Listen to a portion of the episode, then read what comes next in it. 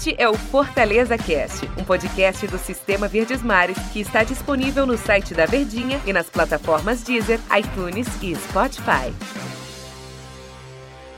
Alô, galera do Fortaleza Cast, mais um podcast sobre o tricolor do PC. Eu sou Matheus Aragão, tô aqui com meu grande convidado, meu grande amigo Tom Alexandrino, pra gente bater um papo sobre o tricolor de aço, o tricolor do PC o Leão que faz a partida mais importante da sua história nessa quinta-feira. Tá chegando a hora, o torcedor tá ansioso, muito ansioso para ver o time que vai enfrentar o Independiente pela Copa Sul-Americana lá em Buenos Aires.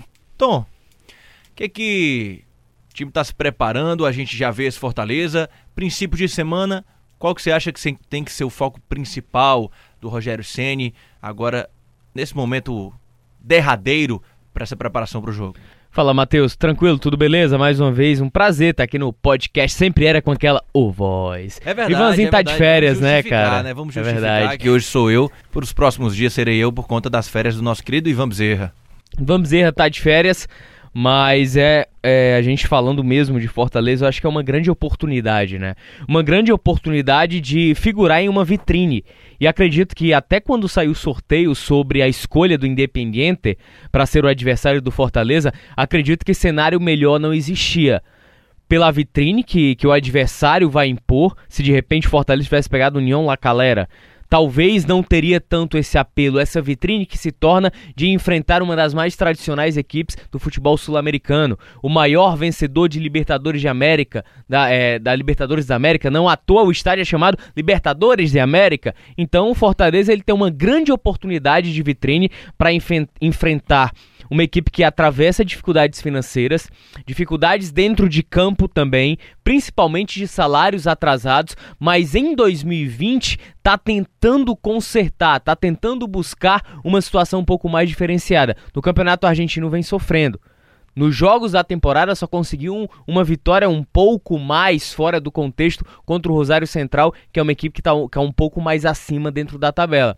Mas se a gente for pegar o recorte do futebol argentino, independente do que eles fizeram em campeonato argentino, é, é, é um seleto grupo que sabe como jogar campeonatos sul-americanos de mata-mata. Eles são extremamente é, cirúrgicos dentro dos jogos, são equipes intensas, fisicamente muito fortes equipes comprometidas taticamente, pode não ser tecnicamente superior ou se equiparar ao futebol brasileiro. E como em vários momentos aconteceu em títulos de Libertadores de equipes argentinas inferiores tecnicamente, mas sobrepuseram dentro da competição e conseguiram um título. Então o Independiente não é diferente. É uma equipe de muita velocidade, de muita entrega física, de muito embate no um contra um e uma das armas principais que os caras utilizam por lá é a jogada aérea. Jogada aérea que eu vejo hoje classificado como um dos pontos, pontos fracos que o Fortaleza está tentando organizar. Pois é, você falou aí do Independiente, como é que vem no Campeonato Argentino. Você chegou a assistir o último jogo aí contra a equipe do Racing? Cara, eu assisti todos os jogos do, do, do Independiente, desde que ele voltou, né?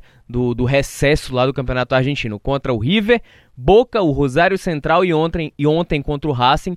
É, um grande detalhe que pode jogar a favor do Fortaleza é disciplina tática aliado a reforço defensivo. Se o Fortaleza tiver o mínimo de sustentação defensiva, ele consegue bloquear as jogadas principais de ataque do Independiente. O Racing estava com um jogador a menos desde o dois jogadores a menos, jogadores a menos. desde os seis do segundo tempo. Isso, o foi segundo, bastante tempo que, que, que o segundo jogador foi expulso. Então o Independiente amassou o Racing no campo de defesa, naturalmente, pela situação técnica e tática do jogo, mas os caras não furaram bloqueio. Em nenhum momento eles furaram o bloqueio e a consistência defensiva que conseguiu montar o Racing com apenas nove jogadores. E no final o Racing em contra-ataque de uma defesa que é fraca, uma, uma defesa muito frágil, principalmente o lado direito defensivo do Independiente, conseguiu o gol da vitória. O gol da vitória que sacramentou uma situação ainda mais grave para o Independiente, que já não conta com dois importantes jogadores, que é o Gaston Silva, lateral esquerdo uruguaio, 25 anos, que atua como um meia, jogador de muita qualidade, e o Sanchez Minho, que jogou inclusive aqui no futebol brasileiro no Cruzeiro. Então uma equipe que tem a sua qualidade, tem a sua estrutura bem montada, tanto com Domingues, paraguaio, como Silvio Romero, mas uma equipe defensivamente ainda com problemas, Matheus. Tem problemas a equipe do Independente, eu também assisti esse jogo e, olha, realmente sofreu contra a equipe do Racing. Claro que a gente sempre tem aquele ditado, né? Clássico é clássico e é um dos grandes clássicos do futebol sul-americano, não só argentino. O Racing Independente é um jogo de muita história. Agora, jogava fora de casa, tinha ali toda a torcida do Racing é, jogando contra, claro, jogar com dois jogadores a mais e você não conseguir vencer, eu acho que é um indicativo de que esse time tem, tem seus problemas. Esse time tem os seus problemas. Fortaleza chega nesse, nesse jogo de quinta-feira, acho que com possibilidades de conseguir um resultado para trazer e levar essa classificação aqui na Arena Castelão.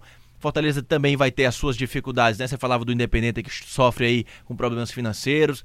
Fortaleza vai ter dificuldades talvez em outro espectro, né? Que é o espectro, espectro de ser novato na competição. Verdade. Não conhecer a Copa Sul-Americana. Mas é claro, Rogério tem muita experiência nisso. Com certeza está preparando muito bem seus jogadores. Tem jogadores do, da equipe do Fortaleza que já passaram por essa, por essa competição. O próprio Wellington Paulista é um cara que tem aí um currículo muito vasto quando se trata de competições internacionais e até de times internacionais, né? Ele chegou a dar coletiva falando que fala muito bem o espanhol, não vai ter problema com isso. E agora sim, é, vai ser um jogo complicado. Fortaleza tá mandando o torcedor para lá, uma coisa muito bacana, os jogadores indo junto com a torcida. E o Independiente vem meio mal das pernas no Campeonato Argentino, 14 colocado. Você falou que você assistiu os últimos quatro jogos aí, né? Foram duas derrotas, um empate e uma vitória. Claro que a vitória foi um 5 a 0 né? Sonoro para cima do Rosário Central. Agora, dá para o Fortaleza se aproveitar de, de quê? O que o Fortaleza precisa explorar? Você falou aí do, de, de alguns pontos, mas o Fortaleza também tem os seus pontos fracos, né? Que, que, Verdade. O que, que precisa melhorar para que ele consiga sair com esse resultado da, da Argentina. Eu acho que uma situação que, que até vai de encontro ao Fortaleza mesmo é de que ele precisa priorizar nessa partida a consistência defensiva. Ele precisa se defender, de se defender muito bem, primeiro para depois pensar em jogadas de ataque ou de repente se infiltrar em, em eventuais erros que venha a cometer o Independiente dentro do jogo. Para isso, Fortaleza precisa ter minimamente um sistema defensivo alto, com uma boa estatura e envergadura. E para você consolidar esse sistema defensivo, imagino eu, né? Gabriel Dias deve ser o lateral direito por ter essa consistência defensiva, é um cara que marca muito. O lado direito do Fortaleza é um dos lados mais fortes defensivamente. Dificilmente o adversário consegue se, so se sobrepor em alguma jogada por aquele lado. E aí você vai para a dupla de zaga, né? Você tem Quinteiro, típico sul-americano, que sabe como enfrentar essas escolas colombiano e aí você tem do outro lado o Paulão, que tem uma boa envergadura, uma boa altura, tem um poder de organização dentro da área. E aí o lateral esquerdo eu imagino que seja o Bruno Melo, até pela boa estatura que tem. Então, Fortaleza ele tenta manter a altura e a estatura do seu sistema defensivo diante de uma equipe que joga muita bola na área. Vai em busca sempre da bola alçada, sempre buscando esse contexto. E aí uma outra situação. Talvez Fortaleza utilize Mariano Vasquez. Utilize a arma do David para o segundo tempo. Se de repente necessitar e como vai estar tá o cenário do jogo. Ou de repente usar o que ele fez com o Internacional. Coloca aquela dobradinha Gabriel Dias e Tinga, que tem muito embate físico, muita força física para chegar mais à frente. Então o Fortaleza ele tem alternativas, tem boas alternativas. Volantes, deve ser Felipe Juninho, né? Pela consistência, pela temporada. consolidado. Tempo, Exatamente. Né? O esquema do Rogério. Os caras sem entrosamento, né, Matheus, torcedor que tá nos ouvindo. Então é um Fortaleza que ele pode se aproveitar. Na teoria é muito lindo, é muito maravilhoso. Mas acredito que se o Fortaleza aliar consistência tática e defensiva, ele tem primeiramente uma oportunidade de sair com um empate. E quem sabe, no melhor dos cenários, uma vitória. Mas caso perca, que não seja um placar tão desastroso para que haja possibilidade de reverter aqui na Arena Castelão. E um golzinho fora de casa é muito importante, né, Tom? Porque a gente sabe que tem peso 2. Verdade. E aí você fazer um golzinho fora de casa, isso já te dá uma tranquilidade a mais. Você falava aí, projetou um pouquinho da escalação do Fortaleza. O Rogério Ceni chegou a declarar no pós-jogo contra o Santa Cruz que ele sabia nove dos jogadores que estariam em campo. Tinha ali duas dúvidas. O que é que dá pra gente é, é, pensar disso. Eu acredito que a principal dúvida dele seja o Mariano Vasquez ali, ou talvez o David, como você já falou. E a outra dúvida, tu acha, você acha que talvez um Carlinhos Bruno Melo, ou você acha que ele pode estar tá pensando em alguma coisa diferente para esse jogo? Eu acho que ele essa dúvida ela pode consistir no sistema defensivo, né? O Mariano Vasquez eu acho que é uma situação mais consolidada, porque se de repente ele lança o David, ele não tem armas para o segundo tempo. Concordo, de velocidade. Eu concordo com você, até porque ele vem, vem utilizando bem o Mariano nesse Isso. começo de ano, vem trabalhando um, um pouco diferente o sistema. E né, o David chegou meia, agora, né? O David chegou agora. Mas quando ele fala de ter duas dúvidas, eu não consigo imaginar, por exemplo, o Wellington Paulista, eu não consigo imaginar ele tirando do time. O Oswaldo também não. O Romarinho, muito menos. Os dois volantes, Isso. ele não vai mexer. Posso Felipe dizer uma impressão? Alves, fala. Posso dizer uma impressão que eu tenho? Diga. A dúvida dele é a dupla do Quinteiro e o lateral esquerdo. Se de repente, na dupla de zaga, ele vem com o Michel, que tem uma boa saída de jogo, tem um bom controle daquela saída, e ele vai deve utilizar muito o Felipe Alves nesse jogo como um décimo primeiro componente de jogo.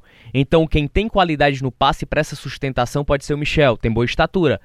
Não é tão alto quanto o Paulão, e é um, um, volante que joga de zagueiro pelo lado esquerdo nessa qualidade. E aí, se ele jogar com o Michel, será que ele pode utilizar o Carlinho, já que utilizando o Michel ele tem qualidade no passe e ele libera e dá mais profundidade ao Carlinhos, conserva mais o Gabriel Dias, joga o Romarinho para duplicar lá do lado direito com o Mariano Vasquez? São ou, vice, ou o inverso, né? O Mariano Vasquez duplicar com o Romarinho pelo lado direito. Sim. Eu acho que essa dúvida dele é em relação às duas posições do sistema defensivo. Do meio para frente, se ele tiver uma dúvida, ela é muito leve em relação ao Mariano Vasquez ou o David, ou então utilizar um terceiro volante, é, que eu acho difícil. Se de repente, de repente Michel, Felipe Juninho. Marlon por ali não? Que ele é gosta é possível, é possível também, Matheus. fora de casa, complicado. Exatamente. Então eu, era uma coisa que eu tinha uma situação que eu tinha pensado, talvez não tão David, Verdade. mas às vezes ele saca o Mariano para botar o Marlon, que é um cara que tem uma recomposição muito rápida. É um Aí ele teria duas armas muito. pro segundo tempo, David exato, e Mariano Vasquez, né? exato. né? Então é uma situação a se pensar, é uma boa também. Eu não é, tinha pensado por esse lado, a, a questão do Marlon. A gente fica fazendo assim essas conjecturas, mas no fim das contas só vamos saber uma hora antes do jogo na quinta-feira, porque o Rogério não solta, a gente sabe que ele não solta nem a pau, né? Mas são, são boas dúvidas, nem a pau nem a bala ele solta. então tá certo, Valeuzão, Matheus, obrigado, hein? Fortaleza Cast de hoje, você fica ligado que todos os dias a gente tem aqui esse podcast sobre a equipe do Fortaleza, eu vou estar durante os próximos dias aqui substituindo o nosso grande Ivan Bezerra, que está nas suas férias merecidas, valeu, um grande abraço, até amanhã.